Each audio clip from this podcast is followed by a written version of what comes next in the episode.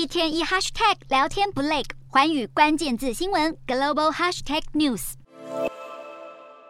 美国九月的生产物价指数高于预期，并且投资人还在等待当地十三号公布的重要消费者物价指数。联准会的鹰派会议纪要消弭了企业财报目前带来的利多，美股四大指数震荡走低，其中标普五百已经连续六个交易日收黑，再创五十二周以来的新低。美股四大指数全面收跌，道琼指数下跌二十八点三四点，收两万九千两百一十点八五点；纳斯达克下挫九点零九点，收一万零四百一十七点一零点；标普五百下跌十一点八一点，收三千五百七十七点零三点；非半指数下挫十九点八九点，收两千一百九十八点六零点。欧洲股市方面，通膨数据居高不下，全球经济衰退的议题主宰了市场情绪。欧洲三大股市也全数收黑，英国股市下挫五十九点零八点，收六千八百二十六点一五点；德国股市下跌四十七点九九点，收一万两千一百七十二点二六点；法国股市下挫十四点七三点，收五千八百一十八点四七点。以上就是今天的欧美股动态。